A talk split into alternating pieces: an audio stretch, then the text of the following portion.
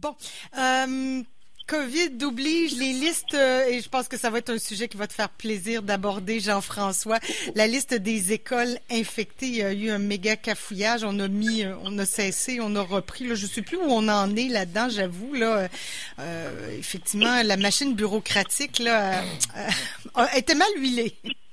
Oui, c'est ça. Puis ça, ça, me fait plaisir. Ben oui. Non, ça, je, non, je dis ça. Non, non, mais c'est un sujet que tu, que que tu connais. oui, oui, puis c'est exactement la raison pour laquelle je veux qu'on en parle ce matin, c'est que j'aimerais ça vous expliquer de l'intérieur comment ça se passe, ce genre de, de, projet-là, parce que euh, les gens souvent sont pas au courant de ça, puis c'est là que le cafouillage naît, évidemment, puis c'est là qu'on a l'air fou en tant que politicien, puis je vais vous expliquer pourquoi, parce que Évidemment, je ne suis pas associé à aucun des comités de la liste des écoles. Je ne suis plus dans la fonction publique, mais j'imagine, oh mon Dieu, très bien comment ça a dû se passer. Ben ça commence par quel ministère s'en occupe? Alors, est-ce que c'est le ministère de la Santé ou c'est le ministère de l'Éducation? Ça, ça semble un peu anodin, mais il y a des petites chicanes de coq, là, en disant, mais mon ministère est plus important que le tien. C'est un sujet qui traite des écoles, donc c'est nécessairement l'éducation.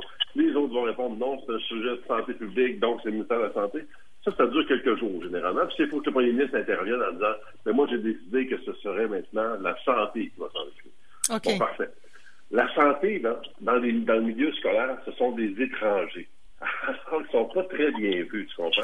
Mais là, est-ce que c'est le cas, ça? Est-ce que c'est la santé qui s'occupe C'est la santé, finalement. Finalement, on a tranché, c'est la santé. D'accord. Oui. Qui s'occupe d'un problème de santé? Ah, oh. Dans les écoles. une bonne nouvelle, une bonne nouvelle. Donc, donc là, il y a des sous-ministres qui, qui, vont se parler, les sous-ministres d'éducation, les sous-ministres de la santé, parce que la santé ne connaît pas bien le réseau scolaire. Bon, les gens de l'éducation vont donner le moins d'informations possible parce que c'est leur euh, au fort, si on veut, c'est leur chance de garder. Alors là, ça va descendre doucement dans la machine, comme on dit. Ça va arriver sur le bureau des directeurs généraux. Après ça, on va passer au cadre intermédiaire, au directeur de service. Après ça, va passer au chef de service, chef de service, pas de service, comme on appelle dans le public. Et après, ça va tomber sur le bureau de professionnels. Là, il faut développer un formulaire standard. Parce que ça a l'air facile de dire combien d'enfants sont infectés dans les écoles, mais oui, vas-y. Mais est-ce que vous m'entendez? Oui, oui, tout à fait, on t'écoute. Il faut développer un formulaire standard, là, on était bon, il faut développer un formulaire standard, effectivement. Parce que, évidemment, des enfants sont infectés, mais s'ils ont été infectés à l'école, à la maison, est-ce que c'est un contact proche, est-ce que c'est un contact pas proche, on va tomber tellement dans le fin détail que le formulaire ne voudra, ne voudra plus rien dire et qu'il aura probablement 4 ou 5 pages, 8,5, 14. Là, on va envoyer ça dans les écoles, sans trop leur expliquer comment le remplir. On va, on va dire aux directeurs des centres de services scolaires, maintenant, comme faut les appeler, pas les commissions scolaires, déterminer quelqu'un dans votre centre de service scolaire pour remplir ces formulaires-là. Ce quelqu'un-là, il n'y a personne qui a envie de faire ça, parce que c'est pas une job intéressante de faire ça. les gens vont dire, OK, je vais m'en occuper. Ces gens-là ont des vacances, ces gens-là ont des horaires atypiques, ces gens-là euh, n'envoient pas nécessairement un formulaire par fax. Là, il y a quelqu'un au ministère de la Santé qui doit recueillir ces fax-là mettre ça dans un fichier Excel, le faire valider par 18 personnes dans une pochette, et ça arrive finalement au ministre avec 45 écoles manquantes. Donc, ça ne fonctionne jamais parce que la bureaucratie est pas capable de gérer ça. Parce que c'est trop rapide comme changement, c'est trop terrain comme sujet, et on n'y arrive pas. Et c'est pas parce que c'est de la grande science, ça prend pas Archimède pour le faire. Il y, a, il y a un père de famille qui le fait bénévolement, gratuitement sur Internet. Et ma foi, ces listes sont assez fiables. Puis il le fait simplement à partir des lettres que les, que les écoles envoient aux parents. Alors, on reçoit les lettres en nous disant votre, dans l'école de votre enfant, il y a eu un cas d'infection, ben blablabla. Lui, il utilise ça, euh, compile simplement ces lettres-là, fait une liste des écoles touchées, les place sur une carte avec les coordonnées Google Maps, et le tour est joué, il n'y a rien de compliqué là-dedans. Tu dis que le gouvernement devrait y donner un montant d'argent, puis occupe, gère, gère ce dossier-là. Certainement. Certainement. Alors, là, le ministre de la Santé a eu l'air complètement fou. Il a retiré sa première liste en disant il y a trop d'erreurs, j'aime mieux ne pas vous donner l'information que vous donner l'information erronée. Oui, tout le monde est d'accord avec ça. Mais ta job, pareil, c'est de nous donner l'information. Alors là, il a retiré ça. Il a ramené une nouvelle liste. Et la nouvelle liste qu'il a ramenée, il y a 45 erreurs dessus. Ça, c'est la nouvelle liste qui est sortie cette semaine, eh ben, en début de semaine, là? Exactement, avant-hier, je crois. Bon. Alors, on est, on, est tout, on a tout près de 300 écoles infectées au, Québec. C'est énorme, ça, c'est 10% des écoles. C'est mhm. énorme, quand même. Et le ministre de la Santé qui n'est pas foutu de produire une liste. C'est pas parce que c'est le ministre de la Santé, c'est pas sa faute à lui, mais c'est la faute de sa machine qui n'est pas capable de produire ça. Alors, quand on nous dit qu'il y a tant d'infirmières de disponibles, tant de préposés bénéficiaires de disponibles, puis on nous jure, dur comme fer, que les préposés bénéficiaires ne transfèrent pas d'un centre de profession de danger à un autre, on peut se permettre d'en douter. C'est clair, là, on comprend bien le processus lourd et bureaucratique. Euh, ce serait probablement pas mieux si c'était le ministère de l'Éducation qui, qui, qui gérait ça, probablement, on peut supposer. Mais le ministère de la Santé en a beaucoup sur les épaules. Est-ce que ce serait pas plus efficace que ce soit l'éducation qui gère, en tout cas? Mais, euh, juste assez euh, pour rajouter ce que Jean-François, le portrait est exact. Et moi, je dirais, j'ajouterais, parce que même au niveau palier politique, là, ça fonctionne en silo également. Parce que euh, même dans les ministères, chaque ministère fonctionne en silo au niveau administratif. Et dans le ministère lui-même, il y a des silos. C'est compliqué. Alors, quand le, le, le, le, pauvre petit formulaire qui rentre dans Moulinette, euh, puis qui fait tout le, cheminement dans l'appareil administratif demeureront uniquement encore dans le ministère de la Santé. Quand il sort à l'autre bout, ne le reconnaît plus. Euh, c'est un, peu comme la maison de trou d'Astérix et Obélix. Euh, on, on, en perd notre latin. Même au niveau politique, un ministre ne répondra jamais à une question qui ne euh, qui n'est pas de sa responsabilité. Il va la transférer à son collègue ministre voisin. donc, ça fonctionne en silo. Et chaque ministère, on donne un exemple dans chacun des ministères, prenons le dossier des, euh, euh, euh, des, des, des, Autochtones, des Premières Nations. Chaque ministère a son spécialiste des Premières Nations. OK, Jean-François pourra me le confirmer. Et il n'y en a pas un qui a une compréhension commune de ce que c'est les Premières Nations d'un autre. Alors, transposer ça dans l'appareil administratif, c'est le bordel total. Et quand on prend le ministère de l'Éducation et le ministère de la Santé, une fois qu'on a euh, adopter les budgets de ces deux méga ministères-là. On vient d'adopter pas loin de 70% du budget du Québec. Alors, euh, vous avez un, idée à ce moment-là. Donc, c'est pas simple. Le ministre qui est à l'autre bout, en gestion de crise, qui doit répondre quotidiennement aux questions des journalistes, des médias, informer la population. Euh, c'est pas c'est pas évident. Mais euh, c'est drôle parce que ce que disait Jean-François, ce que tu dis, Luc aussi, euh, je sais pas si vous avez lu cette semaine Patrick Lagacé qui a écrit un petit article euh, qui s'appelle quelque chose comme je, je, vais vous le donner ici, soutien. J'ai juste baissé un peu dans mon téléphone. En fait, on a réussi à créer une adresse pour les gens qui veulent avoir des résultats ah du, de leur test en Chaudière-Appalaches, le CI3S euh, leur a envoyé une adresse courriel dans laquelle il y a 30 lettres ah avant l'arrobas et 12 lettres après. Euh, et c'est ça. Puis là, on se rend compte de, de justement de ce que tu disais, Jean-François, c'est-à-dire que chaque petit bout a voulu que son nom apparaisse finalement. C'est comme ça que c'est arrivé.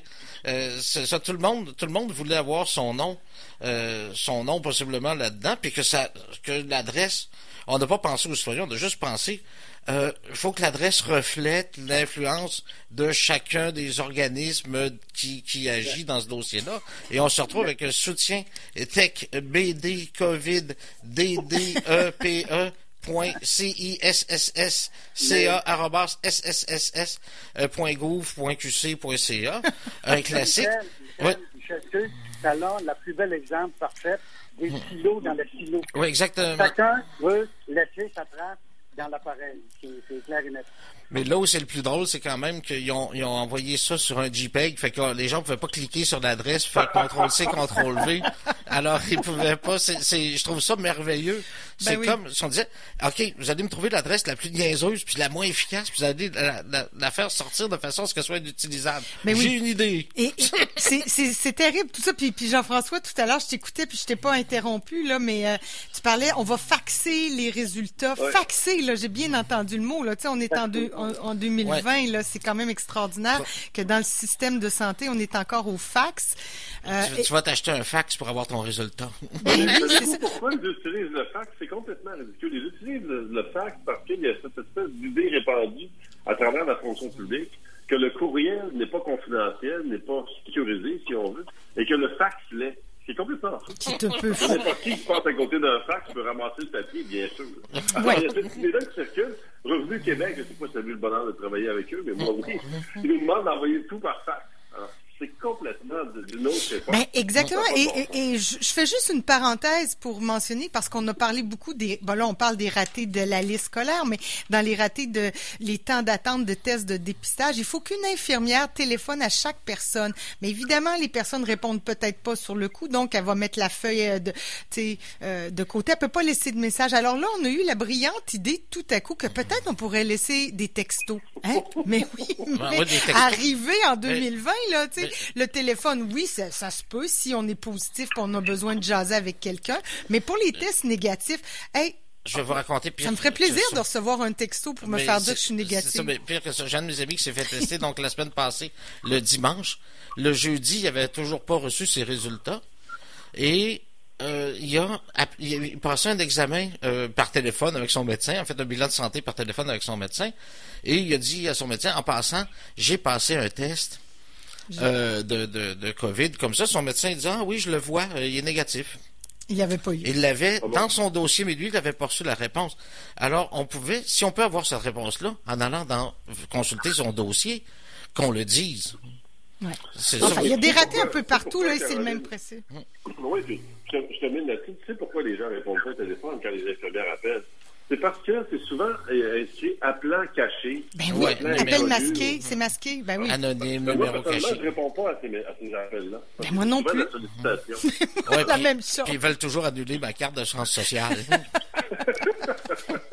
c'est clair que puis bon fait que les gens les, les infirmières se retrouvent à mettre les, les ça dans la, la, pile puis à un moment donné ça se perd puis euh, ils ont perdu des tests puis il faut recommencer. Les gens se découragent. Quand ça fait une semaine que tu es en confinement volontaire puis que tu es négatif tu te dis bon écoute tu pourrais peut-être retourner au travail. Ah mais non là cette fois-là tu es positif. Tu sais ça crée un ouais. peu d'insatisfaction là un peu beaucoup. Mais rassurons-nous tous heureusement ce ne sont pas nos taxes et nos impôts qui paient pour tout ça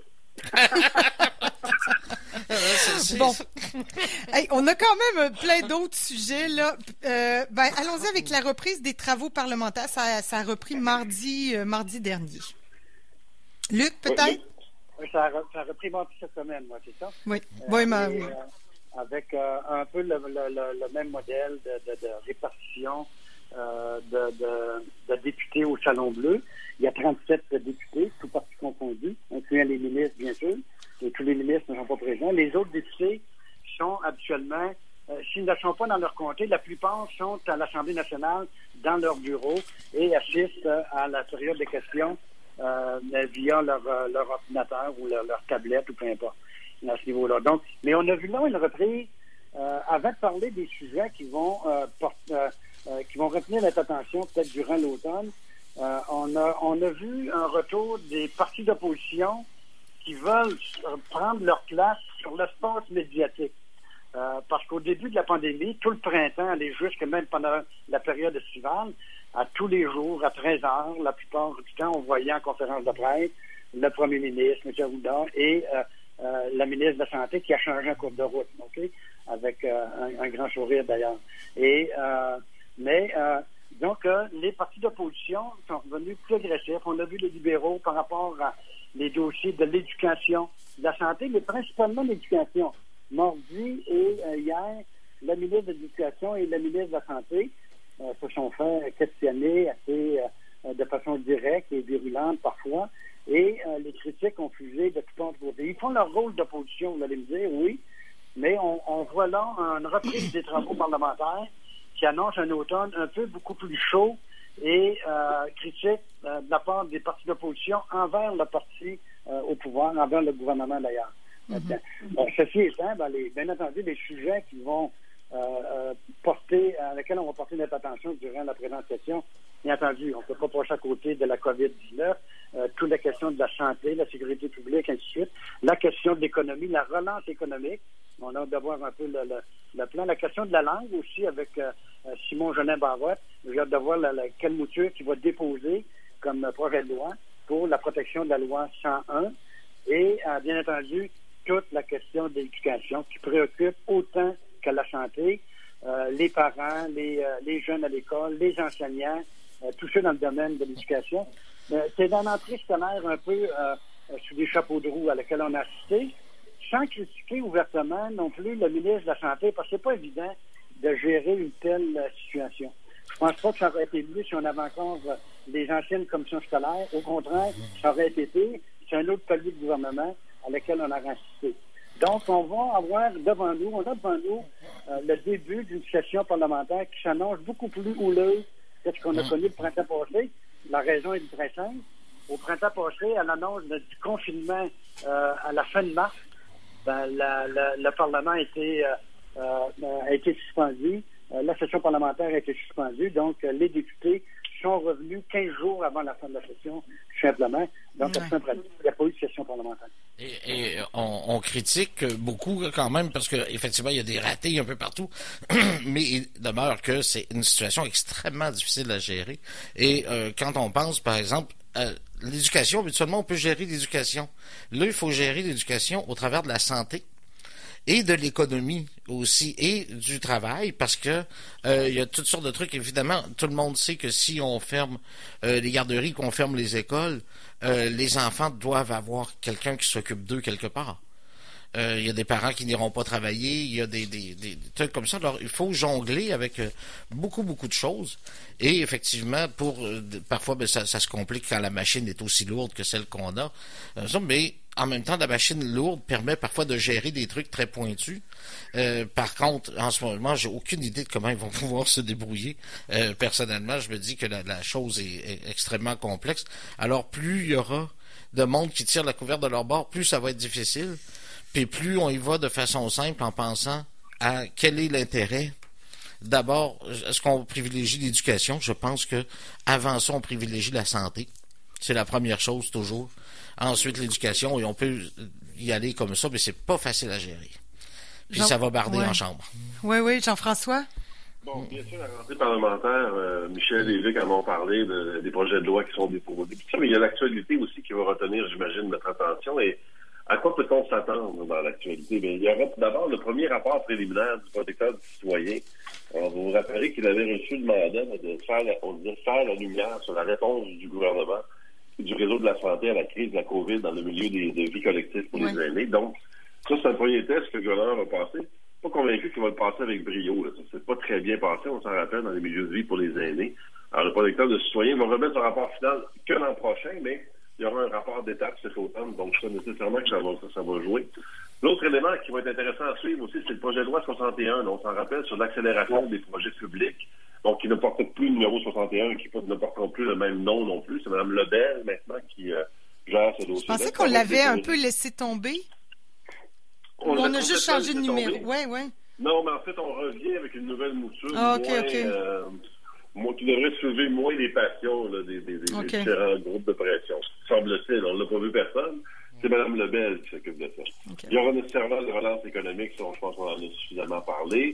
Euh, il y a des, euh, des, fameuses promesses électorales qui devront bientôt se concrétiser parce qu'on est quand même euh, quelques années après l'élection. Donc, le troisième lien, le tramway. Les maternelles 4 ans, je pense qu'on en parle aujourd'hui d'ailleurs. Il y aura une maternelle 4 ans. Les, les, rénaux dans les écoles. Exactement, la fécondation in vitro, qui on, on devrait revenir à la gratuité comme ça l'était à l'époque un crédit d'impôt pour contribuer à financer des cycles supplémentaires de, fécondation. Donc ça, c'est le ministre Carman qui s'en occupe. Il y aura, au grand plaisir de Luc, un nouveau chef au PQ, si le PQ existe toujours. on fait ça, c'est le 9 octobre. Donc, il y aura un nouveau chef au, Parti québécois.